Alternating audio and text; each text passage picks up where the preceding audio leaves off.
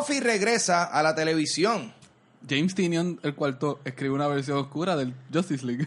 Vamos a dar nuestro review del San Diego Comic Con y quiero hablar ya de mi trailer favorito, Shazam. What? Uy, wow, opinión en el intro, nunca antes visto. Todo esto y más en Cultura Secuencial. Yeah.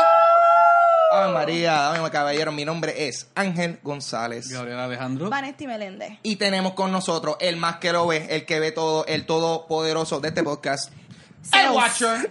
Salud, No tengo que decir el todopoderoso de este podcast porque para alguien va a decir, no, tú me vas a decir que el que está ahí bregando es Dios. ¿Cómo va a ser? No, no, no. Bueno, él, es, él es el Dios de este podcast. Watcher. Watcher. él es el observador. Este, ha sido una semana bien emotiva porque todavía Yeah. estamos como que bregando con los, el- los efectos del, del San Diego Comic Con. Claro. Porque todavía siguen soltando cosas. Pero Sí, ya. han pasado un fracatán de noticias. Vamos a hablar un poquito de esa. Ahora mismo voy a empezar con esa misma. Eh, 20th Century Fox Television anunció que está trabajando en un reboot de Buffy the Vampire Slayer. Yeah. Yeah. Yo, yo creo, eso está cool. Yo eh, yo no había seguido la serie original, o sea, he visto uno que otro episodio, pero siempre estoy claro que esa es una serie que, que siempre ha tenido como un, un, un gran fanbase, Sí, mano. Un Porque following bien grande, un following Sí, bien o grande. sea, ¿quién era, eh, quién, quién era, era el, había- yo no sé si es, eh, hay un director o Josh alguien. Whedon. Fue que, como que el, el de la, el de la mente. el- el- Ajá, el que ahí está, yo, sé, yo, yo, yo escucho Buffy mucho cuando se habla de cosas de cómics y todo eso.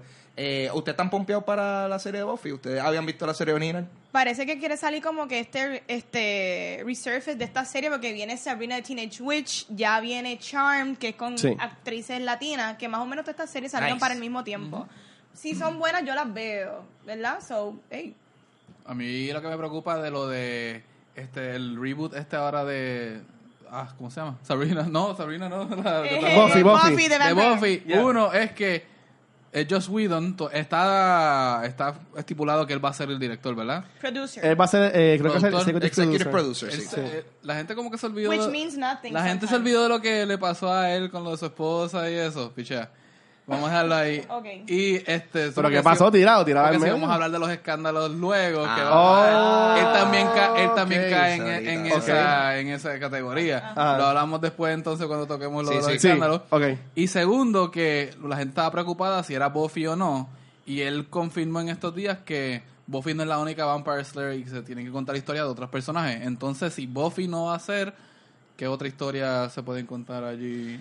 A mí lo que me llamó la atención fue que yo leí que la... Bueno, y aquí yo sé que vas a comentar algo de los social media warriors o como sea que les llaman, pero que Buffy va a ser trigueñita ahora en esta serie. Ah, yo no creo O sea, que, que, si- no que creo siguen, que- siguen buscando como que cambiar la, la cultura o ponerle un twist nuevo. Sería Buffy in the Hood. Ya estoy, ya, ya estoy escuchando. Sí, ya- ya- ya el eco- ya eco de las quejas. Ah, la gente ahí criticando esto sin Qué que haya pena, qué pena que todavía. el racismo siga rampante. Sí, Sí, sí, pero, bueno, pues, yeah. no creo que eso sea problema, pero por lo demás, pues ahorita lo, lo hablamos. Bueno, pues, Sí. y, y- y yéndonos por, por, por esa línea, algo que se puede considerar que es parcialmente ataques medio racistas, pero el fandom ha atacado nuevamente porque Anna Diop, quien es eh, la que estará interpretando Starfire en la nueva serie de, de Titans de DC Universe, eh, cerró sus redes sociales eh, tras estar re- eh, recibiendo ataques racistas hacia sus personas. Sí, Porque muchos, han, ¿sabes? muchos fanáticos han dejado bien claramente decir que no están muy pompeados con la.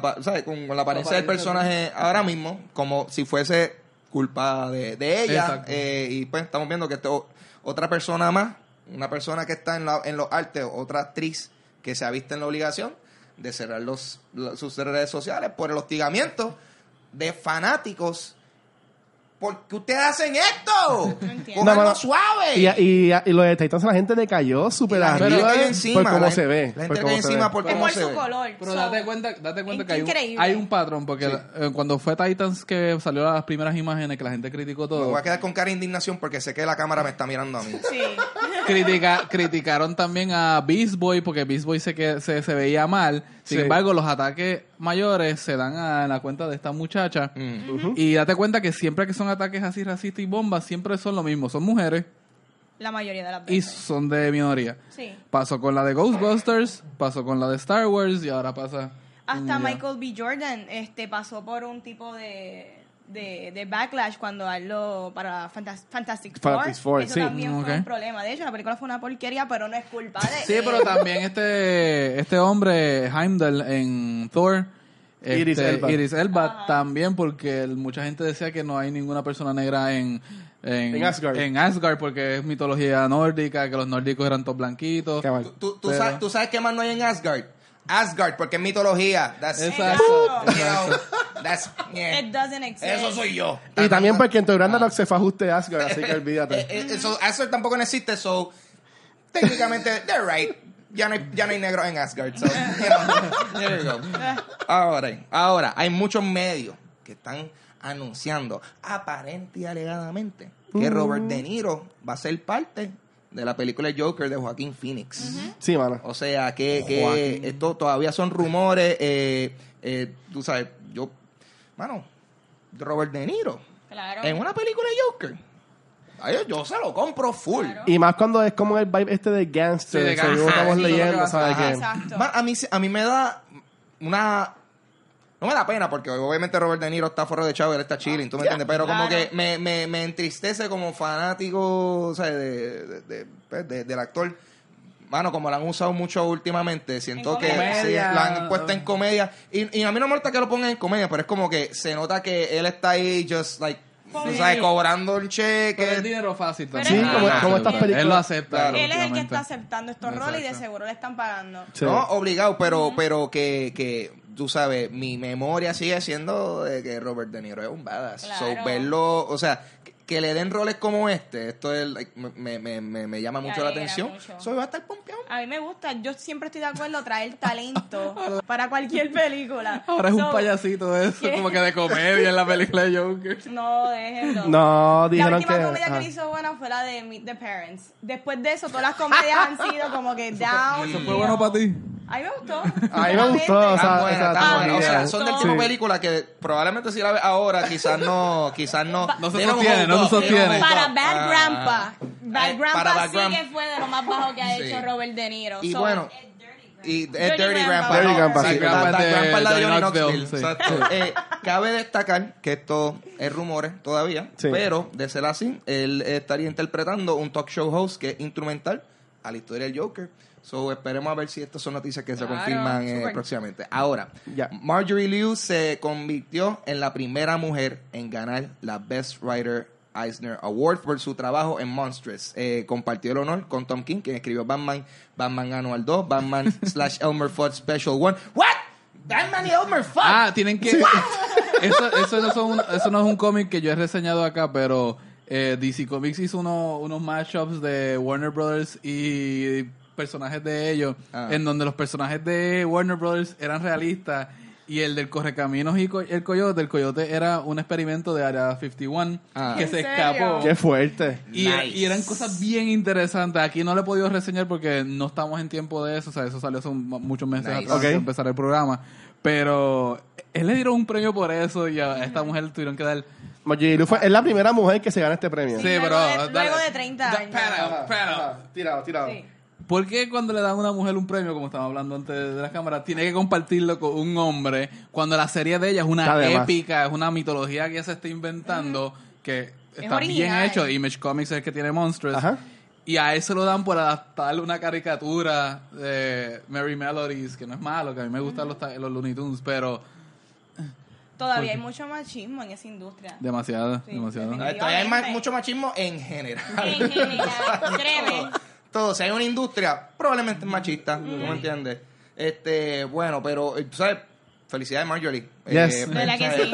Cool, muy merecido eh, y para adelante, Corín. Eh, en verdad, este tipo de noticias a mí me pompea porque yo lo que espero es que, como que, mira, eh, si esto sucedió, para ver si entonces más chicas se pompean. Sí, sí, para leer y para leer a leer, tú me entiendes. So, a todo esto, fin de cuentas, yo pienso que una victoria para, para una mujer como ella es una victoria para every Para girl. Sí, y, in the world. y aquí en Puerto Rico hay muchas mujeres Sí, que escriben sí. cómics muy buenos. Está La Elena escena de Falcón. Puerto Rico se caracteriza Sí. por ser como que mucho más woman heavy. Yo me acuerdo, Sí. yo me acuerdo que cuando lo- me la, lo- la de mi memoria yendo a, a los eventos de, de, de cómics aquí en Puerto Rico ha sido ver booths de gente como Soda Pop Comics. Exacto. Y yo, wow, estos son nenas. Sí. En su mayoría son nenas aquí. Representando a la chica. Sí, mano. Qué me bueno. encantó, me encantó. Ahora, continúo porque la activista y actriz transgénero Nicole Maines formará parte del elenco de Supergirl a partir de su cuarta temporada que estrena el 14 de octubre de este año. Maines Yeah. estará interpretando a Nianal Dreamer, entre paréntesis. Es su nombre ahí secreto. tú Ese es su nombre de superhéroe. ¿Quién será la primera superhéroe transgénero en la televisión? Este personaje será basada en Nuranal Dreamgirl, quien puede prever la muerte de otros, pero no se identifica específicamente como transgénero en los cómics. So que, tú sabes, este, un, este es una actriz transgénero que, que va a ser esto, eh, va a Un ser este personaje personaje. pe- eh, ¿sabes? Claro. Ok. Ya, eh, hay, hay, hay gente boicoteando esto. Ya, hay gente tirando. Todavía no. Mano, yo Todavía. espero que no. Ok, ok. Porque cool. realmente es bien importante esta representación y qué bueno que se le está abriendo las puertas a más actrices y actores transgénero. Lo vimos en como Laverne Cox, que salió en Orange the New Black. Sí. Está Jamie, Jamie Clayton, que también es actriz transgénero, que sale en Sense 8. So, qué bueno que estas cosas le abren más oportunidad a esa comunidad. Creo que estas series de CW o de este universo de Flash eh, se, han, se han como que destacado por ser bastante progresivas. Y la gente que las ve, o sea, ya están en este bote, no, no van a estar... Esta muchacha, Benoit, eh, Benoit, Melissa Sí, Benoist. Melissa. Benoit. ¿Es Benoist o Benoit? Es, es Benoist. Lo he Ah, escuchado que le dicen Benoist porque lo escuché una vez en una entrevista y yo, Benoist, Moist. Moist. Y es que es la. S, porque si fuese hoy... pues, Yo, yo pensaba que era Benoit o algo Ah, así. Este, Yo es la S, la S, porque la, hubiese es la. S que cambia. Eh, ella ha salido mucho en marchas progresivas, de Sí. cosas progresivas y eso, así que Y, ella... y, y el cassette, mala mía, Gaby, el cassette de Kid Flash también, Sí. este, que salió en la película esta de I Love You Simon, o Love Eh, Simon. Love Simon, me encantó. Él también es gay, openly gay. sí. Sabe que en verdad... Lo vi en los MTV Awards. Pues estos muchachos como que se han dado la tarea de fuera del programa como que acostumbrar a la gente, mira, somos así, esto sí tenemos estos ideales y yo creo que la, la gente cuando escuchan estas noticias no los sorprende. Y Colton Haynes también, que sale en Arrow, que también es José. openly gay. Sí. Exactamente. Que está casado, se casó y todo. Nice. Ah, y creo que se está divorciando. Ah, Para que tú veas. Para que tú veas. Todo es. Hay amor y desamor. No importa tu preferencia sexual. No. So, eso es parte de. Eh, ahora, dame caballero, este yo creo que la noticia de, de la semana, Yeah. porque va bien atado a, a, pues, a cosas que nos gustan personalmente. Y es que Disney y Marvel Studios han terminado su relación con James Gunn, el director de la Guardians of the Galaxy, a consecuencia de unos tweets que él hizo, no ahora, hace muchos años atrás. Eh, y, o sea, fue, alguien entró a su profile, dijo, vamos a profundizar a ver qué este tipo tuiteó hace ocho años atrás. Eh, resulta que él tuiteó cosas que, pues, no son eh, tan cool. Realmente considero que son chistes de mal gusto, pero son chistes. Eh, Y pues, Disney dijo, eh, nosotros no nos gusta ese tipo de comedia. Ahora, cabe, cabe destacar que pues, los tweets que le está diciendo o sea, te- eran eh, chistes alusivos a, a- a- no, no sé ni no quiero ni decir palabras para no decir cosas que no son pero básicamente temas controversiales eh, cosas que tienen con niños cosas que tienen que ver con con you know, abuso sexual. abuso sexual. Yeah, yeah. yo creo que esa es la palabra Sí. Eh, cosas alusivas a no directamente diciendo ah yo quiero ah, yo quiero conectar con esta persona lo que es como que nada de eso pero Disney dijo que eso es suficiente para cortar. Eh, ¿Qué ustedes piensan sobre la situación y todo eso? Hay que enmarcar esto en un marco mucho más amplio, que es lo que está pasando en Estados Unidos desde el 2016 para acá. Sí. Que Estados Unidos, desde que salió la figura de Donald Trump, eh, se ha convertido en alguien dice algo controversial, entonces el otro lado de oponente lo critica, piden como que una respuesta y el que lo dijo, pues en mucho, si es el caso del presidente, él dice que no, que no, no pide perdón ni nada y se queda como está, pero con otros políticos se han dado cuenta que si lo critican, sí reciben una respuesta en forma de que la persona renuncia, dimite, etcétera. ¿Qué pasa? Eh, se ha dado tanto esa relación que ahora cuando alguien en el otro lado, porque James Gunn en años recientes ha, se ha visto más, se ha clasificado más como un liberal políticamente, Exacto. Cuando los liberales también los cogen, el año pasado Al Franken, el senador, también lo cogieron haciendo malos chistes hace unos años atrás. Este, la derecha lo hace con el mismo, los conservadores lo hacen con el mismo propósito, para que dimita, para que renuncie. El problema es que vemos mucho tiempo el caso de que sí, los de, la, los de los liberales, en este caso demócratas o gente que se identifica con ese partido, sí dimite, pero cuando cogen un conservador haciendo lo mismo, no. Es más una, una razón más para que sus seguidores lo apoyen. Y tenemos ahora el caso del programa de Sacha Baron Cohen, que también Sí. está exponiendo a otros políticos conservadores. Uno que dijo la N-word un montón de veces en pantalla, ese hombre renunció ahora después que dijo que no. Pero estamos viendo que la presión se está haciendo por el mero hecho de. No no fue como tú dijiste que alguien se fue a buscar atrás en el pasado. Alguien se fue a buscar con un propósito. Exacto. Y es con tumbar a esta persona. Y estamos viendo cómo pues hay que tener cuidado de lo que se está criando aquí. Ahora. es con tumbar a esta persona y lo que representa a esta persona, porque como James Gunn es ahora abiertamente como que Sí, el sí, liberal, sí. pues, y supuestamente esto es, eh, ok, el show de Roseanne, el show de Roseanne este, lo cancelaron, que es de ABC, que es de Disney. También. Y pues sabemos que los conservadores se agitaron porque ese show es dirigido hacia ellos. Sí. So, Disney simplemente tuvo que reaccionar ante esto porque, pues, hay que, ¿verdad?, tomar las cosas como son. Es triste porque ya estos tweets habían resurfaced ya Sí. para la primera película de Guardians. Y ya James Gunn había hablado de esto, había pedido disculpas. Exacto. Entonces esto vuelve a salir, que es lo más weird de todo. O no es weird, es No, obvio sí, que es a eso- eso propósito. se hace a propósito, y sí. pues ahora entonces que lo votan. Eso, eso es lo que no Pero, entiendo muy bien. pero ahora Ajá. la pregunta es. James Gunn tuvo un cambio de personalidad en esos años. Él lo dice, Claro. él dice, yo con- antes con el que quien era- trabajaba quería antes llamar era la eso. atención y sabemos que hoy día muchos de estos estas figuras conservadoras de los medios, Milo Yiannopoulos, eh, Jordan Peterson, hacen estas cosas, ah, dicen cosas controversiales solamente para llamar la atención porque saben que van a tener seguidores si son si llaman la atención. y, pa- y fue lo mismo para los otros lados y en, lo- en el 2000 se pasó, James Gunn lo hizo Todo el mundo lo hace, exacto. se tiene que tomar en consideración que una persona puede tener un cambio de carácter y juzgarse como es ahora o por el mero hecho de que estas cosas estuvieron allá afuera se debería decir, mira, pero tomaste una mala decisión, tiene que ser penalizado. Mano, yo, yo no quiero vivir en un mundo en donde me juzguen por mis comentarios de MySpace. ¿Tú me entiendes? Sí. Es como que Exacto. hice eso hace mucho tiempo atrás. O sea, que, que, que no, y, y que conste, no estoy diciendo que las No, cosas no. que él dijo están cool. No, no, Ni no, no, eso. no, lo que para estoy nada. diciendo es que seguro, uno, uno, uno dice cosas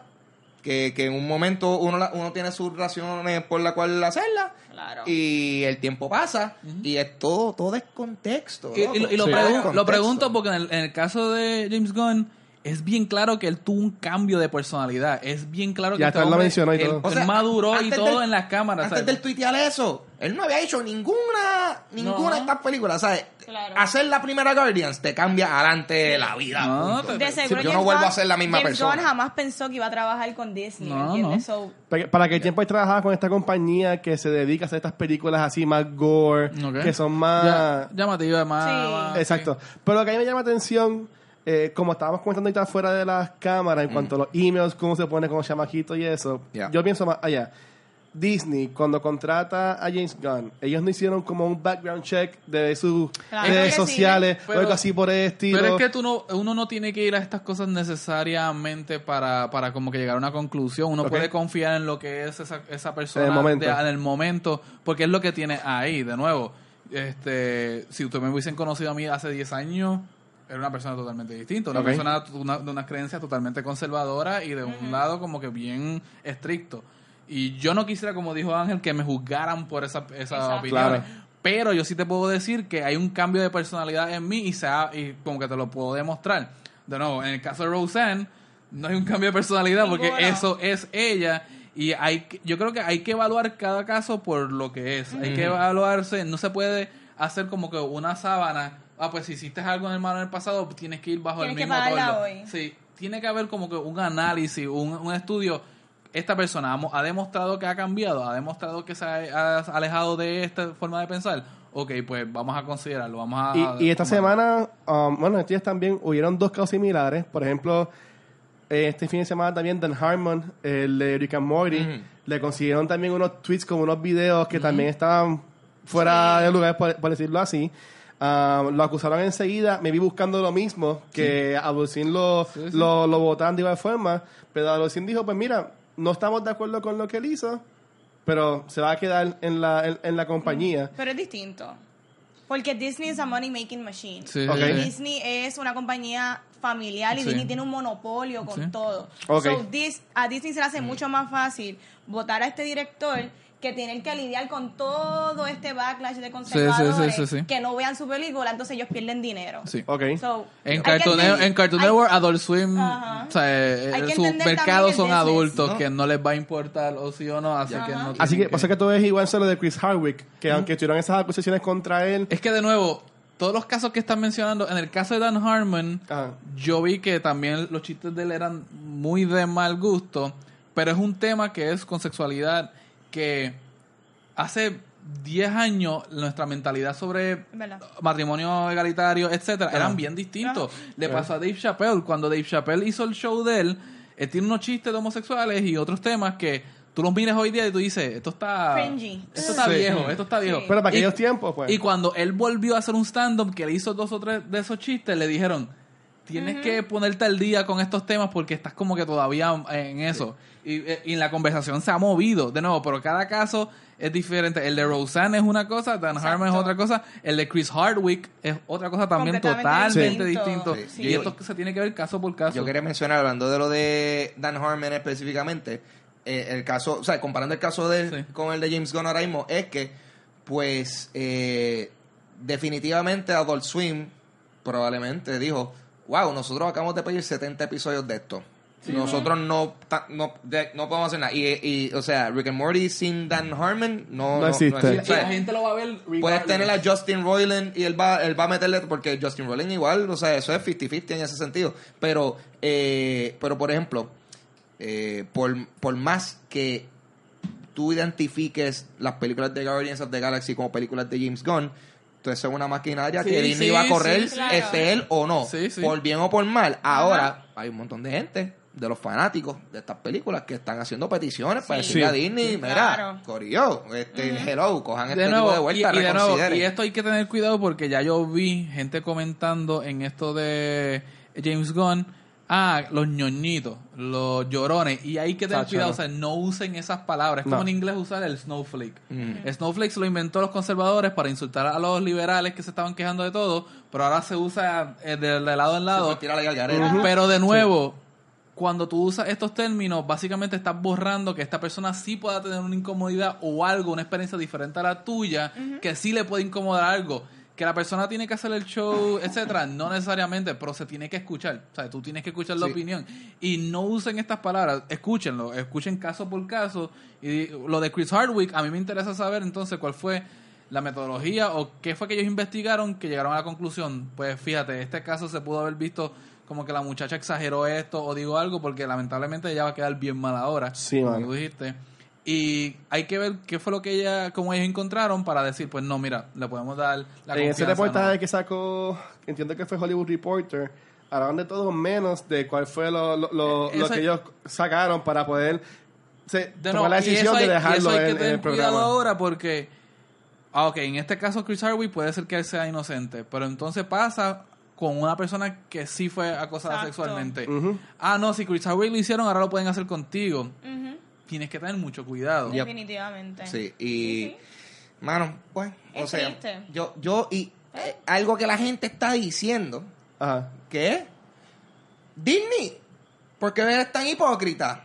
Ustedes han tenido contenido que ha sido racista, clásicamente racista, Song of the South. Película, U- ajá. Ustedes que han ido a Disney y, y Splash Mountain. Splash Mountain, ese raid es inherentemente racista. O sea, no es racista, pero es, o sea, es basado en una película que fue bien racista. Eh, Pero no, es más de los, de los tiempos. Exacto. Pero- pero, pero Disney está jugando, está juzgando a este tipo por unos tweets que él hizo hace Ah, tiempo. no, ahí sí, unos ahí sí, tweets, sí. texto, te- menos de 140 caracteres. Esta gente hizo Major Motion Pictures, Sí, sí, sí, sí, animación. O sea, un corillo de animadores hicieron frame by frame muñequitos racistas. Sí, sí, sí. Y Disney no No, no, es tiene las gringolas bien conveniente. Es algo que se tiene que sentar a ser analizado y hablado, pero debido al clima político que hay Claro. ahora, no hay espacio ni tiempo para sentarse. Es, hiciste esto, vete. Hiciste reaccionar esto, vete. rápido. Hay que reaccionar rápido y en estas cosas nunca se puede tomar una, una decisión No, rápida. claro. Lo que a mí me gustó fue que James Gunn, él lo admitió. Sí. Dio- Sí, dio no, no, y James Gunn ha sido bien como que él probablemente, de hecho, yo estoy 99.9 seguro que él mismo dijo, sáquenme. Ajá. Vótenme para que ustedes no se lleven como que el cantazo sobre Exacto. esto. Sí. O sea, él mismo, yo estoy seguro que él fue quien sugirió. O sea, pues "Sáquenme tiene de este aquí". proyecto con Sony que iban a presentarlo en el San Diego Comic Con. Le cancelaron cancelaron. la. Y él tiene, o sea, que tiene muchos proyectos trabajando ahora mismo. Y cuando yo que, que él fue honesto, se dio un reportaje que Ryan Johnson, el que dirigió la película que a usted le encanta de Star Wars, eh, Sí. The Last Jedi, A mí me gusta. salió un reportaje de que él borró casi 200 tweets de, de su, de su cuenta. O sea, que está todo el mundo ahora Está buscando. buscando, Asustado. para ver qué pueden sacar. Sí, sí. Él hizo lo correcto. James Gunn, la manera en que ha reaccionado es la debida si él quiere, ¿verdad? En algún futuro cercano seguir teniendo su carrera. Porque eventualmente él va a demostrar que espera. cambió y eventualmente va a tener otros proyectos. Pero ahora mismo Disney, él tiene que dejar las aguas calmarse. Y no, Sí, sí. y la gente que está allá afuera preocupada, mira, el hermano de él todavía está relacionado, atado al proyecto.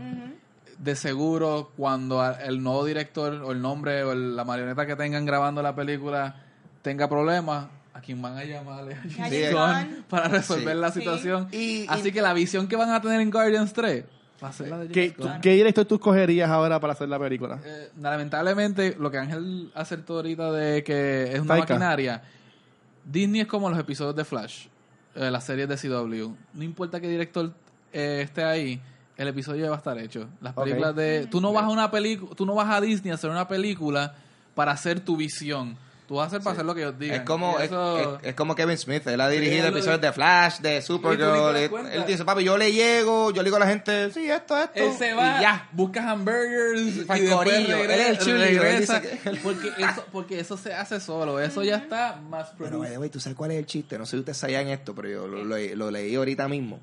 Que el tipo que buscó los tweets Exacto. de James Gunn, él tiene unos tweets Le encontraron también. eh, haciendo, o sea, porque el tipo, Pero el tipo es un, conser- El es un, tipo- es un, es un el, pundit conservador. el tipo ha hecho artículos diciendo de que no, no, si tú estás en un date, mano, por lo menos sácatelo, por lo menos saca. like, o sea, el tipo es un Sí, o sea, o sea, el Wow, tipo es un, un macharrán Sí, sí, en sí, ese sí. sentido, Pero- ¿tú pero- me entiendes? pero ¿Y son- Loco, sí, qué yo lo leí. él Pero- tiene pero- ninguna, pero son- parte de una- no y nada, y nada. Pero, son parte de una agencia extrema derecha conservadora de Estados Unidos que lo que quieren es hacer como que políticamente Ah, incorrecto sí, e impulsar sí. este tema. Es increíble. Y Sí. se, se lo buscaron, así que... Pero pues, y yo creo que eso ha sido todo por la noticia esta semana. Tan, tan heavy. Si tienen tan- alguna pregunta o algo, le escriben a Vane Yo nosotros. necesito un palette cleanser ahora con los cómics de Gaby. Sí. lee el Ahí está. cómic. Turururu. Cable Comics. Bueno, en esta semana.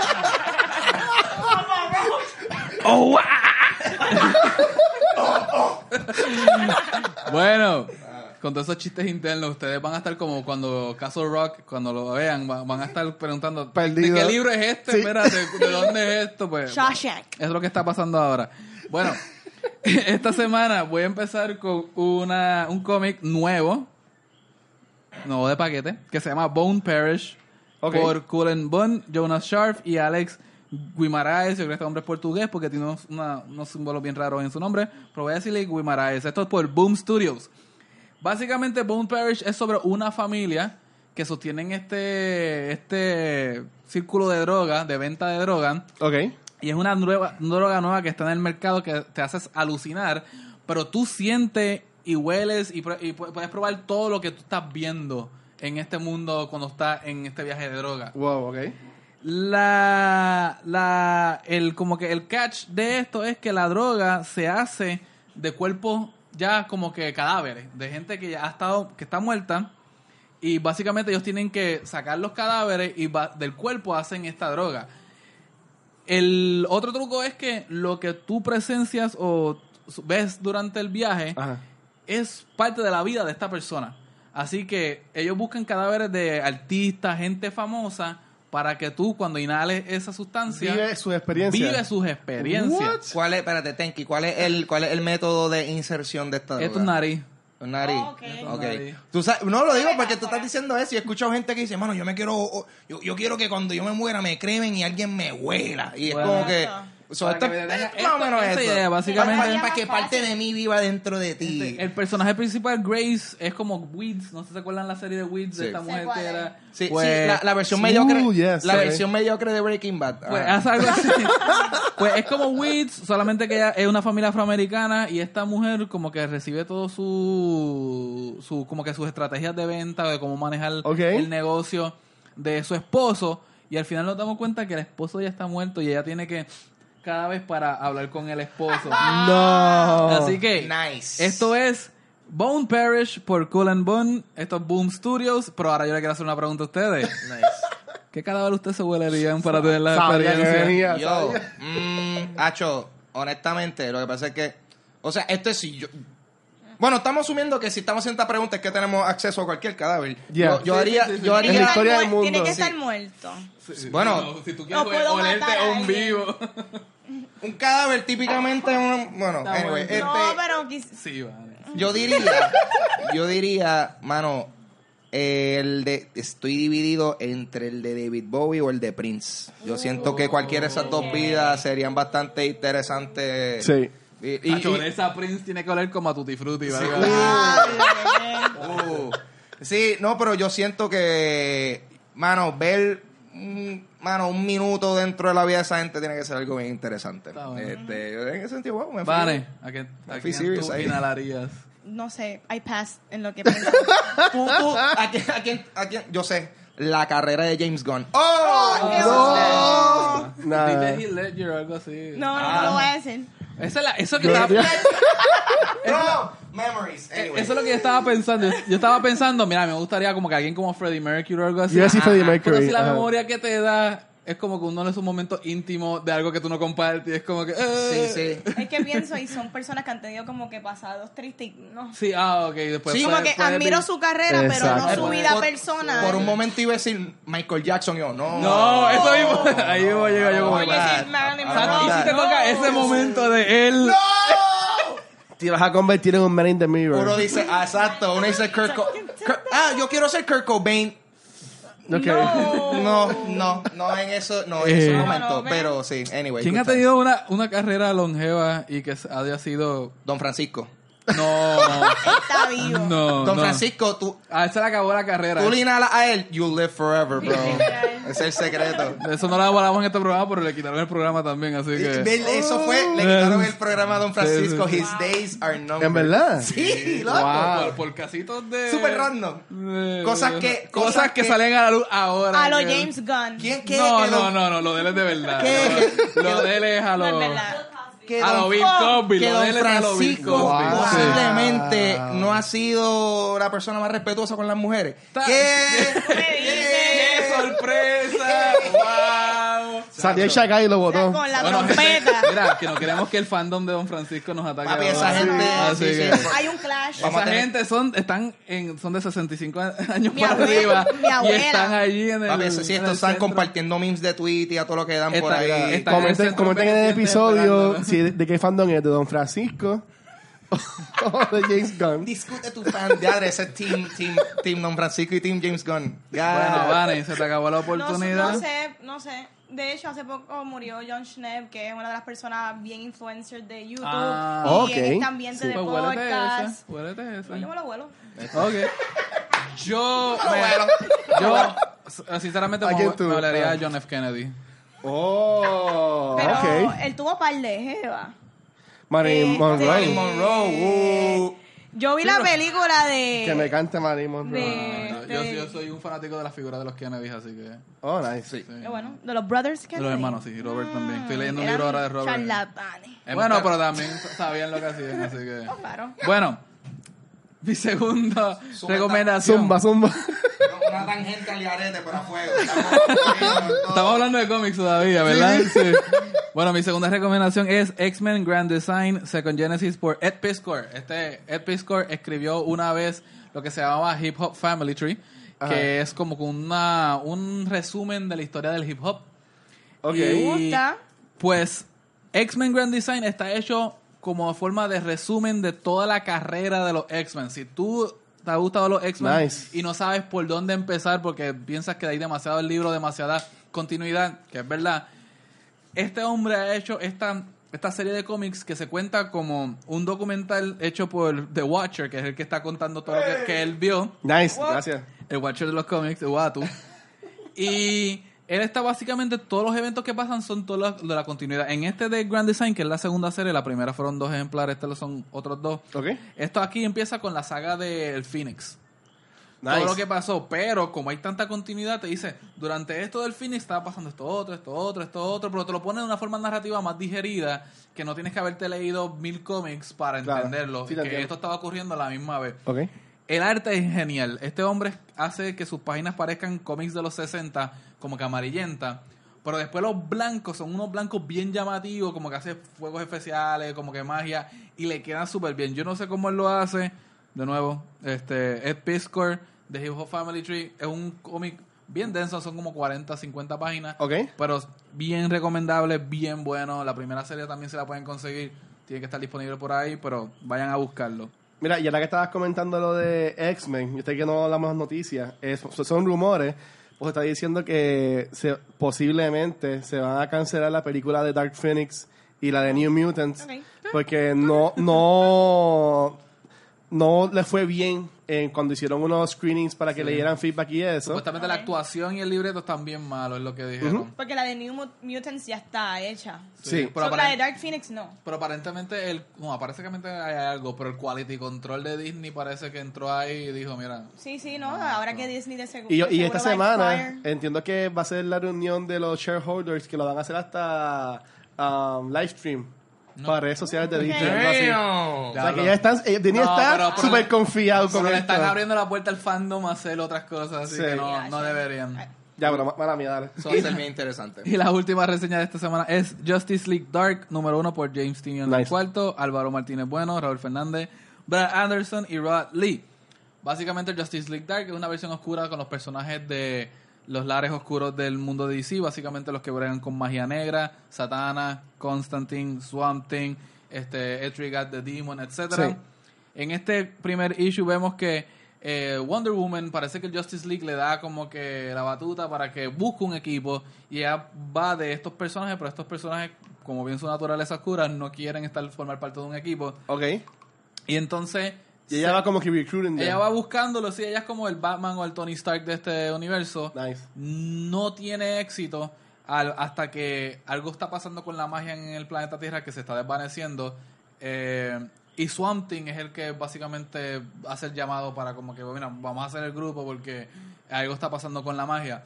Lo que me está curioso de esto es que esto es un plot device que ya hicieron en Marvel con Doctor Strange hace un año con el de Jason Aaron, que la magia se acabó del mundo y se, que se le quitaron los poderes. Sí, Y ah, ahora, y en la serie de ahora de Doctor Strange, él está viajando al espacio para buscar otras fuentes Algo de nuevo, magia. sí. Y Justice League Dark está haciendo lo mismo. Mm, El cómic se siente bien, se siente bien como una película de Guillermo del Toro. Y me acuerdo que Guillermo del Toro estaba estipulado a dirigir eh, La Justice película. League Dark y nunca se dio. Salió Así que una yo, animada. yo creo que eso lo están haciendo para llamar y a ver, tantear posibilidades en el futuro. Pues esas serían mis recomendaciones para esta semana. Ahora los dejo con Vane, que va a hablar el tema de la Vamos a semana. arrancar con San Diego Comic Con Review. Pero Yes. primero tenemos un par de noticias que surgieron de esto. Aquí dice que DC Universe lanzará las películas animadas de Justice League vs. The Fate 5, Reign of Superman, Batman Hush y Wonder Woman Bloodlines en el 2019 van a salir estas. So, Sí. ¿qué ustedes opinan? ¿Cuál es la más que les interesa? Hush. Yeah. Hush, Hush, Hush. Ah, ¿tú has leído Yes. Hush? Epa. Nice, Sí. nice. Nice. Este, sí, yo encuentro que Hush es el más que se presta como que para una Hush es un eye candy, es como que aparecen todos los Todo personajes. y- Rogues Gallery completo casi sale. Y estas películas animadas de DC son súper buenas. Que es bien curioso que ellos en las animales va súper bien, pero en la live Es action, verdad. nada. Pero- Pero tengo entendido que much- este cómic estuvo bien di- como que dividido. Mucha gente le gustó y mucha gente no, porque supuestamente chavaba con la continuidad de los cómics. Sí, pero también Pero está... eso todo, casi todo chavaba Esa la es la cosa, que eso no hay que seguirse mucho. A mí me molestó Ok. un poco cuando salió Hush porque se copia mucho de otro cómic que hay de Batman que se llama The Long Halloween. Ok, Ok. sí, claro. Que también bastante es parecido. bien parecido Sí. porque sale todo Rose Gallery también. Yo Igual, prefiero de ¿verdad? Long Halloween porque cualquier cosa en Halloween a mí me gusta. Y salió primero, Y salió se puede primero. decir que Hush se copió. Y, pero Hush sale es Jim Lee, tiene arte bien bonito. Obviamente va a ser primero en ser adaptado. No, yo lo voy a ver como quiera. Yo, la- yo las he visto todas las animadas, así que. Está Sí, súper chévere, nice. sí. ¿Qué tú piensas? Yo pienso que la gente que tienen algo mal que decir sobre eh, Batman Hush. Chiste súper porquería. Estoy bien arrepentido de eso. Quita, Watcher, eso, quita eso, quítalo, quítalo. Mira, horrible, horrible. Aquí dice, Lobo será parte de la segunda temporada de Krypton. ¿Cuánto hemos visto Krypton? Nadie. Nadie. Pero, Pero- tengo, tengo mis planes en, en Sí, verla. está en mi watchlist. Porque yo cuando vi el trailer cuando iba a salir, como que no me llamaba la atención, pero mucha gente, Sí, el, el no. word of mouth Sí. es bien positivo Aparentemente- en cuanto a esta película.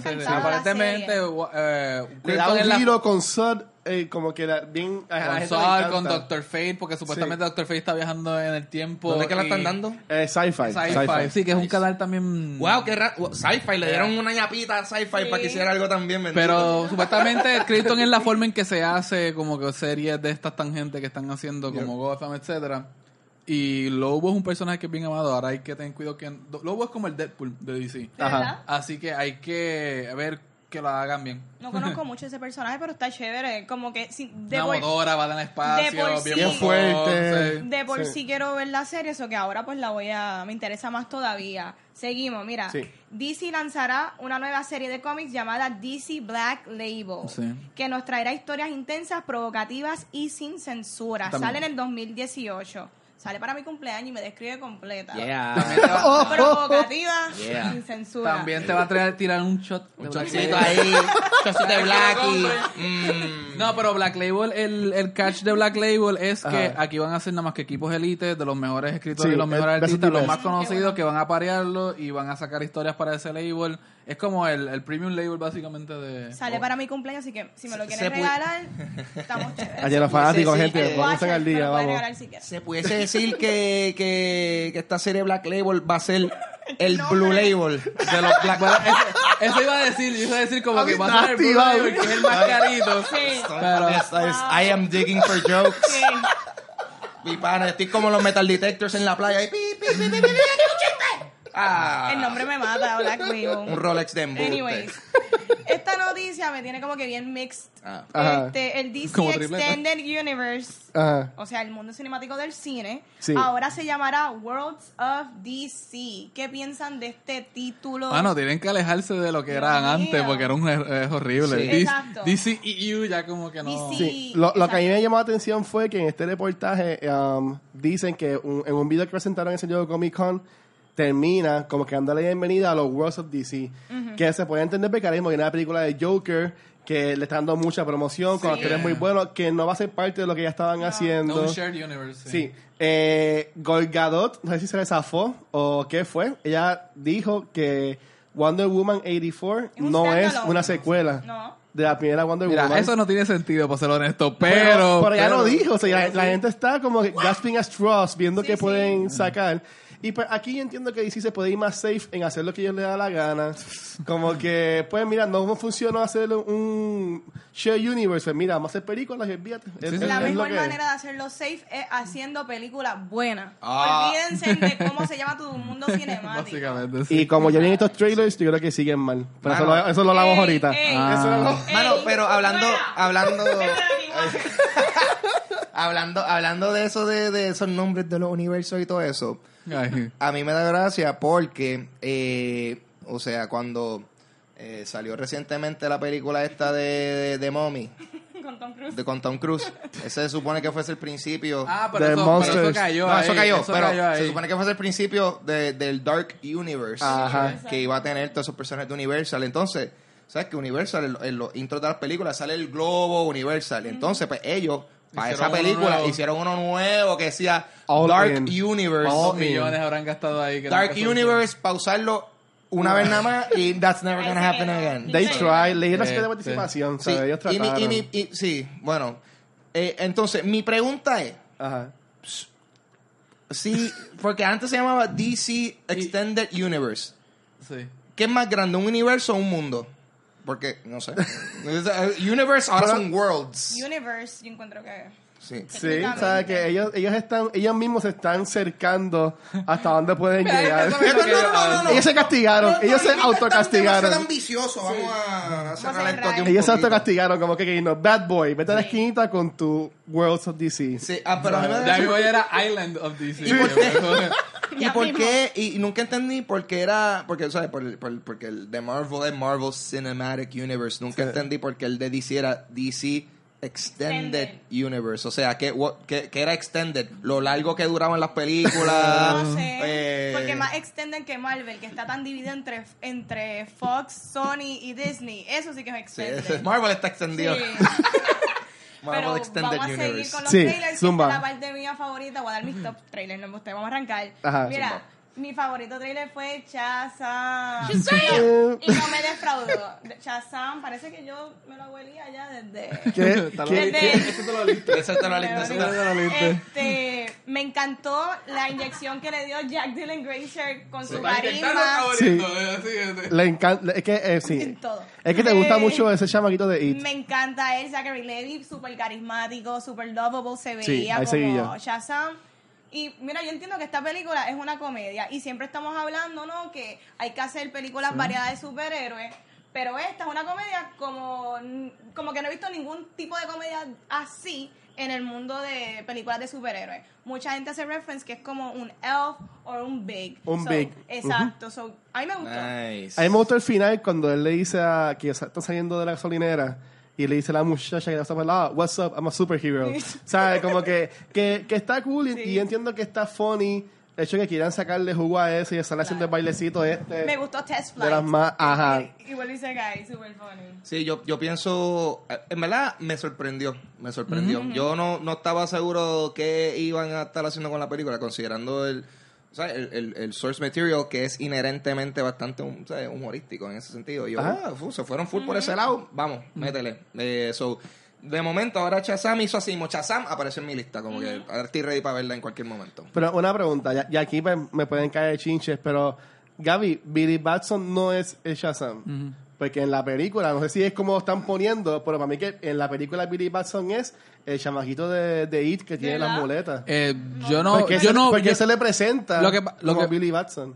yo no he visto, yo no vi como que definitivo quién es quién en, en ese trailer. Él dice Este, como que, ah, my name is, y como que se presenta así. pero yo no sé, el que dijo Billy Batson es el que cae o el que se lo llevan en el tren. No, el de las muletas, el, el- como que el amiguito del... Lo que pasa con el trailer otra vez para ver si... lo que lo que pasa lo que pasa con Shazam es que Shazam eh, cuando empezó en los 50 esto era de Fawcett Comics de hecho Shazam lo demandan por parecerse mucho a Superman DC y ahí es que Fawcett Comics cierra y tiene que dejar de imprimir Shazam y después mucho tiempo después DC adquiere lo que es Shazam y lo imprime también eh, y era Mar- Captain Marvel eh, el nombre original de él Eh, en, en los cómics de Shazam en- está existe The Marvel Family Sí. Ellos son varios. No solamente es Billy Batson. eh, son como cinco, cuatro o cinco de ellos que tienen los poderes de Shazam. Así que yo lo que vi en este trailer es que están abriendo las puertas a la familia de, de Shazam. Sí, pero a- a- acabo de buscar en IMDb y sí, el que hace de Billy Batson es el nene que se mete en el tren que, que se Eh, convierte Shazam. en Yo digo Shazam. como de- supone Y el, Ah. el que hace Jack Dylan Grazer se llama Freddie Freeman. Ok. A mí me gustó que en cuestión del, de la película, el trailer se ve bien, la película se ve que está bien hecha, como que el corte estaba bien hecho. A mí lo que me preocupa es que Shazam después cuando lo trae DC a, a, a, vivi- a vida, es más serio que lo que eran originalmente en los Ok, 50. ok. Y entonces como que livianaron demasiado el material fuente de ahora, porque si, te- si estás viendo la, la fuente de los 50, pues sí, puedes dar gracias porque la inocencia de los 50. Pero mi personaje favorito de todo este DC es eh, este Black Adam.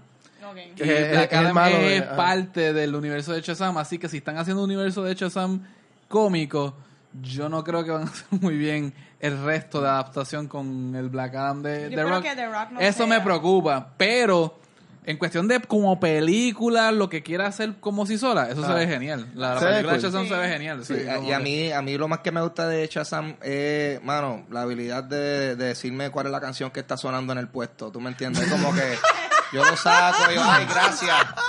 Gracias, que esto es una canción ahí de, de, de, de Romeo Los Santos, gracias. Pero, y cuando le dabas y no tenías el internet, como que María, no como cuando salía. estás en un sitio y hay un bullicio brutal. y no te sabe coger la canción.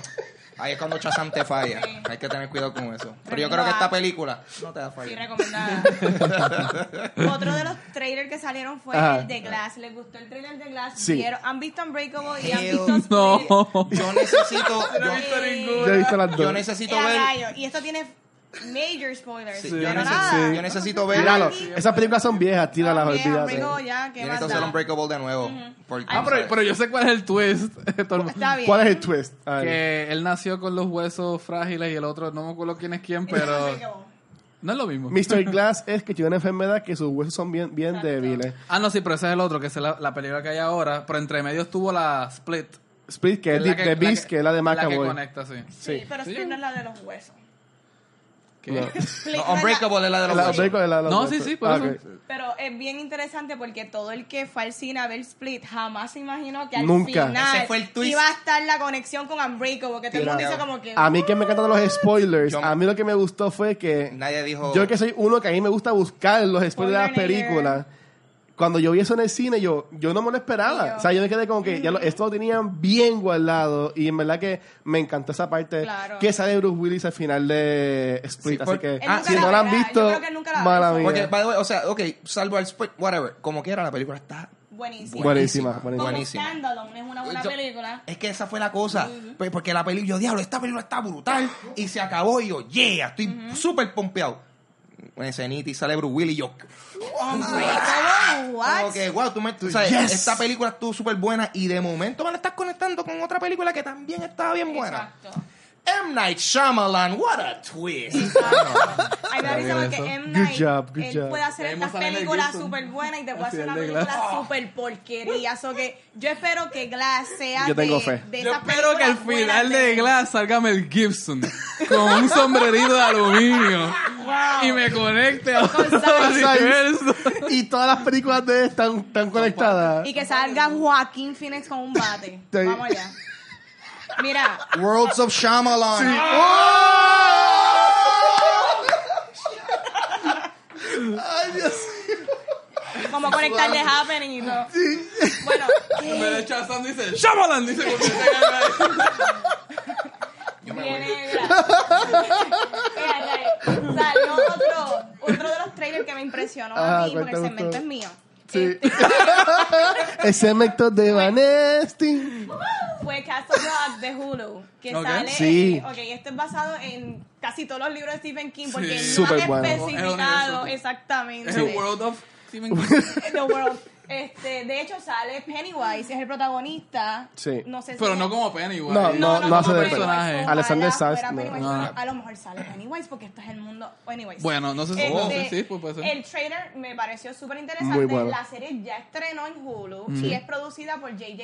Abrams. So, Yo Y la en- quiero ver. no en- sé. entre los escritores estuvo Mark Bernardin de Batman on the a ser Batman. bien honesto. Yo más me llamó la atención porque era de Mark Bernard. Se Sí, sí, sí. Él, él lleva promocionando hace como un año Y, en el cuan- programa. y cuando vi el trailer, en verdad que, ok, Hulu, vamos a poner el watchlist, community, cogete un break porque voy a ver ahora yo he leído, Castle Rock. yo he leído, entre lo que he leído entre las amistades que la empezaron a ver y las críticas, eh, es que tienes que estar bien cementado en tu lore de Stephen King, porque Oh. empiezan a tirar nombres Sí, a a, a mi menudo, papá le va a encantar porque a mi viejo le encantaba como que supuestamente en el primer episodio ah, cogen un periódico y dicen que hay un perro loco suelto, que es Cuyo. cuyo, este, como que me empiezan a mencionar cositas así que si no te acuerdas de tus últimos 40 años Claro. de De hecho, King. Castle Rock es un como Sí, que sí, un, lo- es un location sí, sí. frecuente en los libros. Pero de los gules que tienen de, para sacar un par de No, temporadas. sí, sí, o sea, estaba bien está Muchacho, súper taquillado. Stephen King tiene cuántos libros, demasiado. Estaba confundido porque cuando vi que está diciendo algo de decía Castle Rock, yo, yo tuve un rato y yo pensando, digo, espérate, pero Castle Rock está en, o sea, No, va- la van, a hacer, van a hacer una serie de Castle y Rock de Game of Thrones. que es una locación Pero ya no está acabando. Pero esto no, ajá, no, me fui en un viaje bien brutal con eso. Pero sí está súper chévere. Sí, no, y en verdad yo la quiero ver, la quiero ver. No, igual que yo. Mira, vamos a hablar de algo que Tira. I'm representing aquí. Yeah, Otro boy. trailer que me gustó mucho fue el de Dragon Ball Heroes, la película que viene por ahí. No, por super. Dra- wow, Dragon Ball Super. So que tanto que hablaron de este Legendary Sí, Saiyan, ¿verdad? Eso me... Tanto. ok.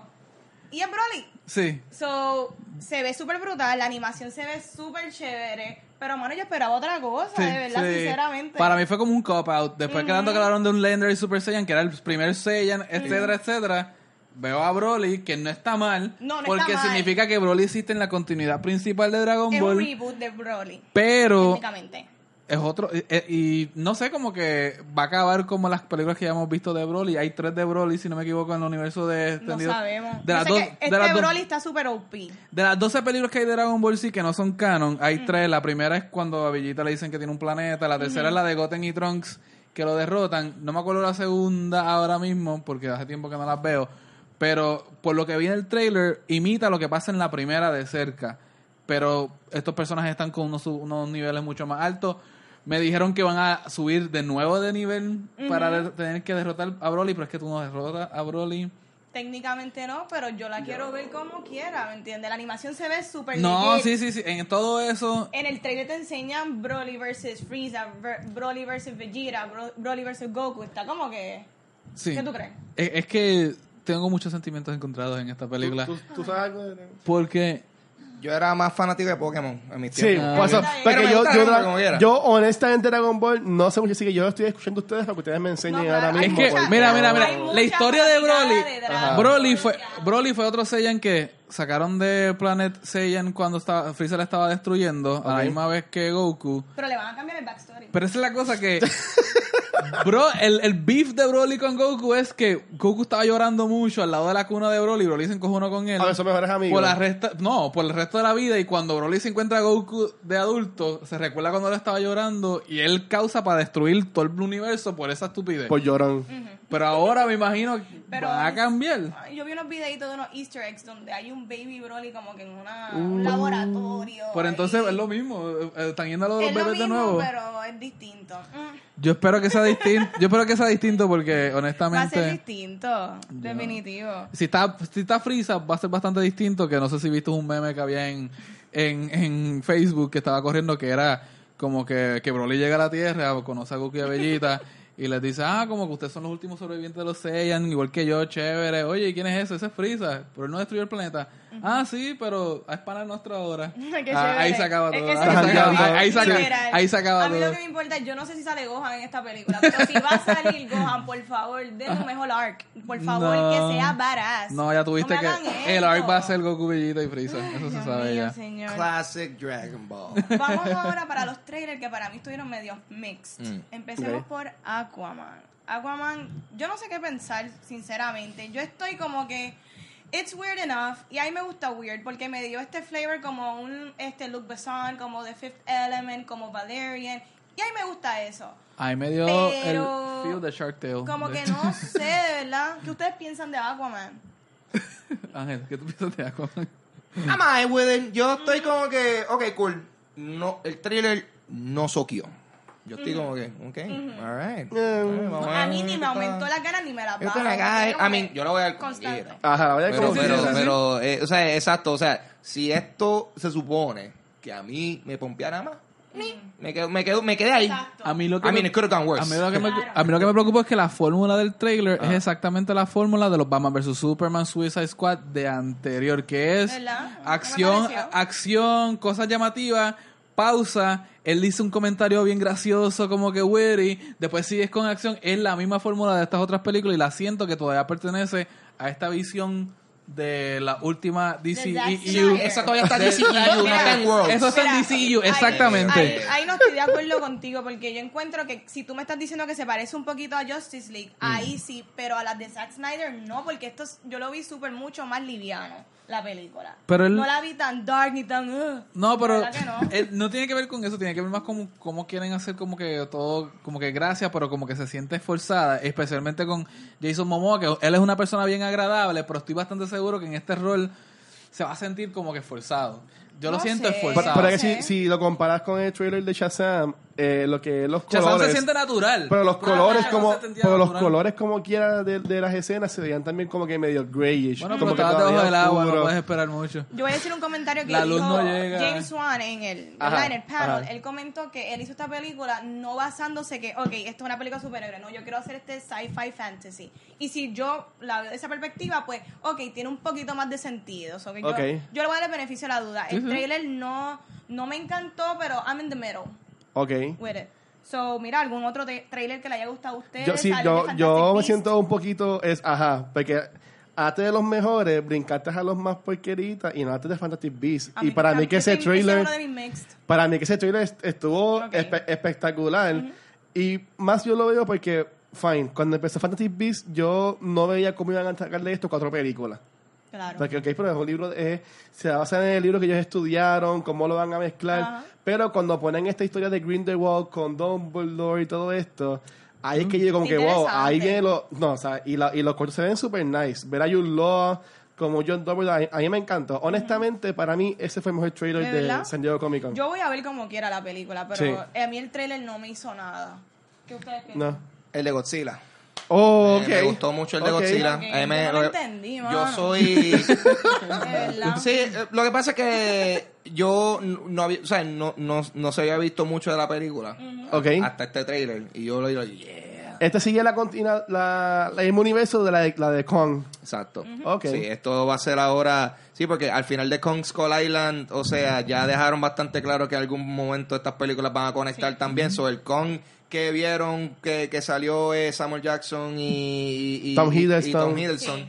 Eh, por eso fue que dice así. Eh, y Brie, Larson Y Brie eh, pues exacto, al final resulta que sí, todos estos monstruos que, que se identifican como monstruos que son de Godzilla, o sea, monstruos y toda esta gente, aparecieron al final como que hay más monstruos y yo, wow, se va a conectar. Y, y esta película, no sé, es que me... me- eh, yo siempre he sido fanático de...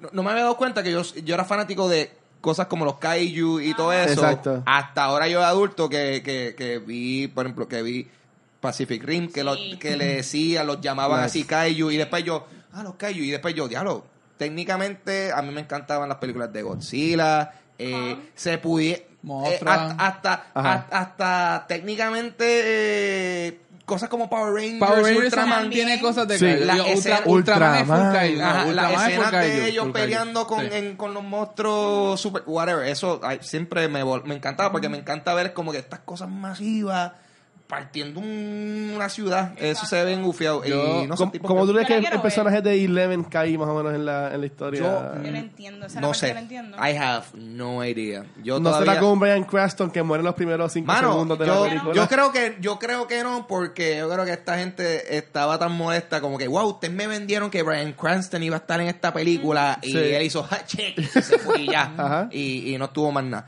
Eh, no yo estoy bastante claro que que, que Millie Bobby Brown la van a tener más tiempo en la película O sea, también, por- ver a Fermiga también porque- como la Sí. madre. eh, sí, no, claro. Sí. Eh, y no, y también porque, pues tú sabes, ella, obviamente, pues, hablando de dinero, ella no cuesta tanto como un Brian Cranston, No, ¿tú me es entiendes? Ok. Por trayectoria. Mitad. Ya. No porque una nena de... de- No, no, no, Ah, ya lo han ya, ya, ya, wow, discriminando, ah. No me gustó el no- comment. No, no tiene mucho. Ya, ya, ya baneado. Eh, no, no, pero a lo que voy es que, o sea, Qué yo, yo, yo, yo, pien- yo pienso que e- ella, o sea, va a formar gran parte de esa película, Claro. considerando de que, mano, su, la carrera de esa nena está comenzando Sí, todavía. Like, esto es, ella puede estar, no sé, yo siento que ella puede ser alguien que si este tipo, esta serie, este universo que están montando ahora, es exitoso, ella puede formar parte de eso por ahí para abajo. Y a, y a mí me gusta porque para mí, y perdonen en lo que voy a decir, pero... Ah, Porque en, Ay, que no en Stranger, en, no, en Stranger Things, yo sé que ella tiene un, un personaje bien importante, pero para mí que ahora en esta película de Godzilla, ella va a poder va a tener mejor oportunidad de actuar en cuanto a tener diálogo ¿Verdad? y eso. Y Eleven no habla, Eleven no habla. Por eso, porque Eleven es lo que está ahí.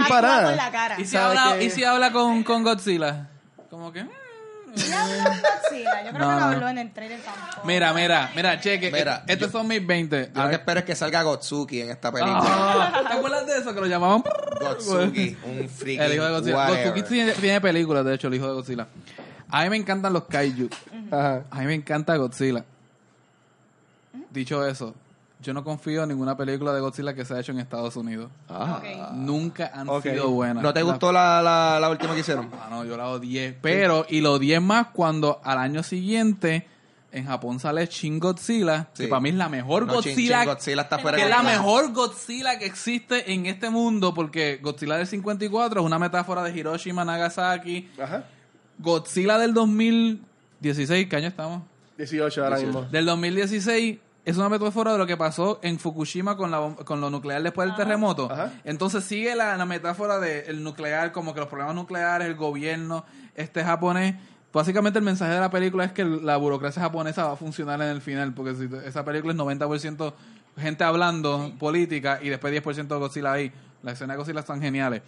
Y Godzilla siempre ha tenido este mensaje detrás de pues el- el- los problemas que los humanos hacen, los revoluciones que los humanos hacen con guerra, con esto nuclear. Pero los americanos insisten en hacer películas de Godzilla con Brian Cranston o un amorío entre el de Kick-Ass en la anterior esa. Sí.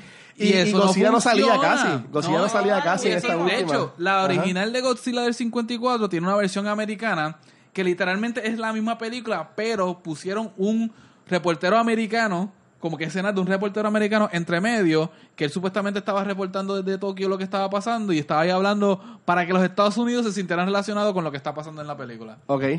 Y ya.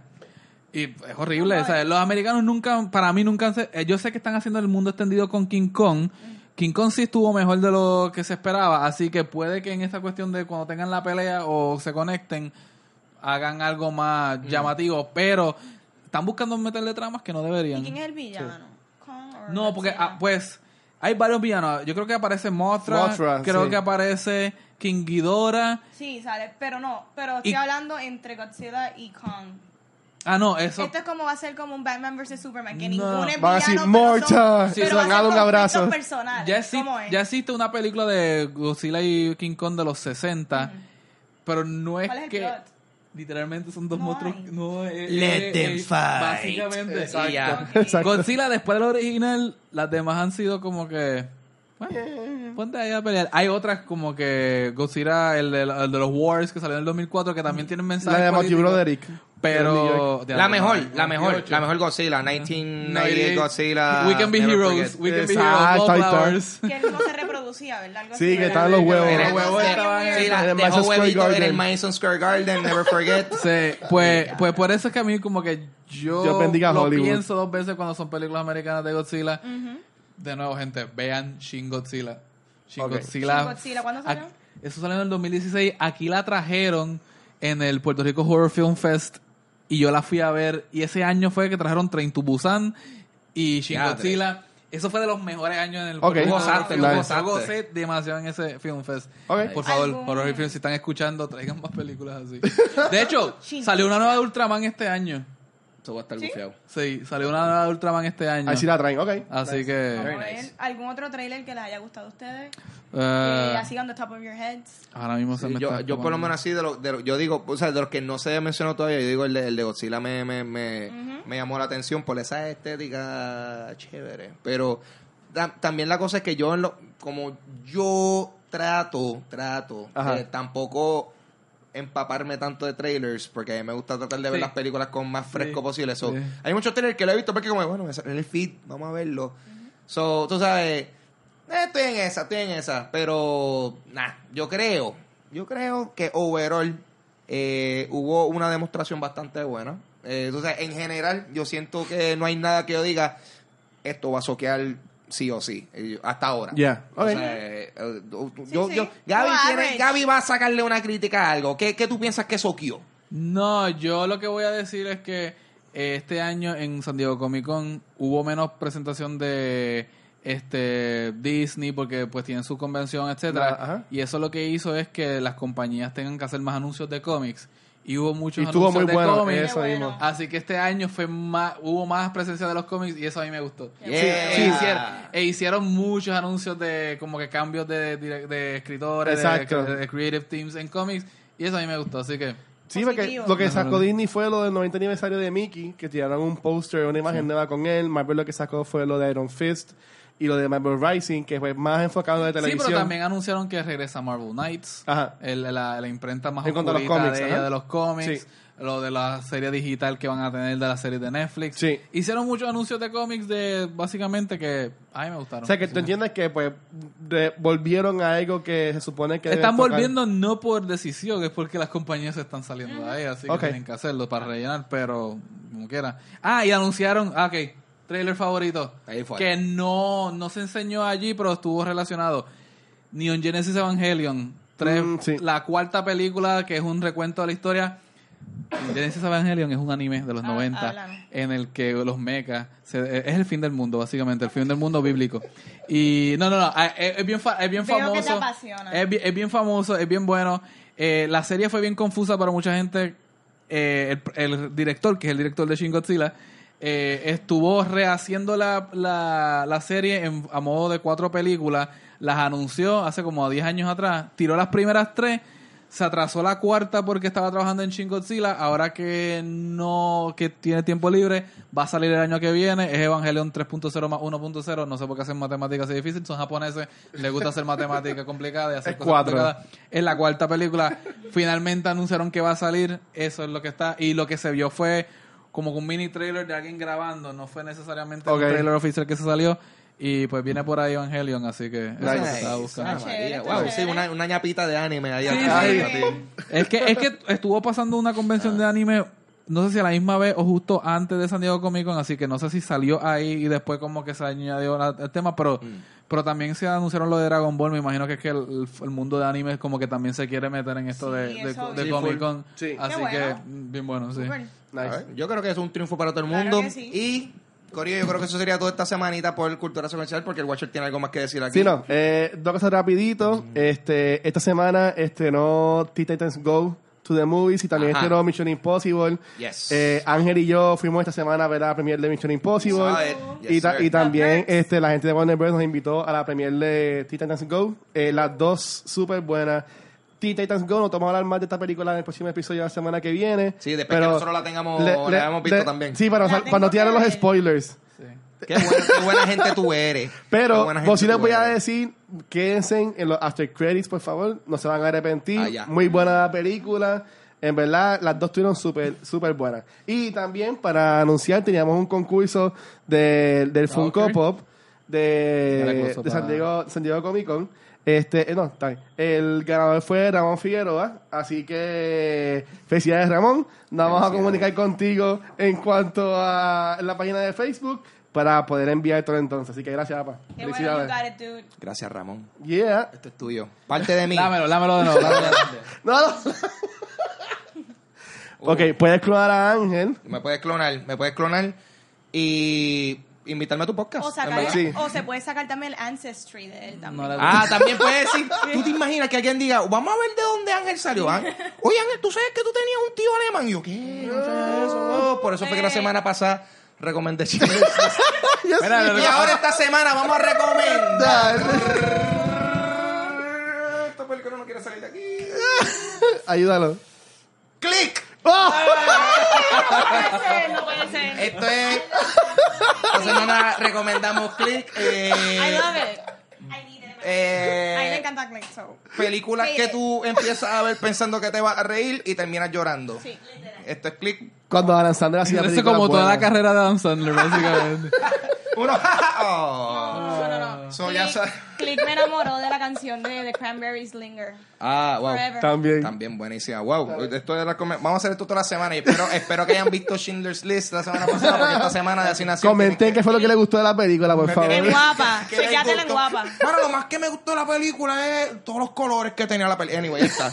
Click, eh, la tienes que ver, la asignación. Me vas a saber qué, qué les parece. Yeah. Eh, ya, ya se acabó, ¿verdad? Ahora sí, Sí. ahora sí. Ahora sí. Corillo, a eh, yo soy Ángel González. A mí me pueden conseguir.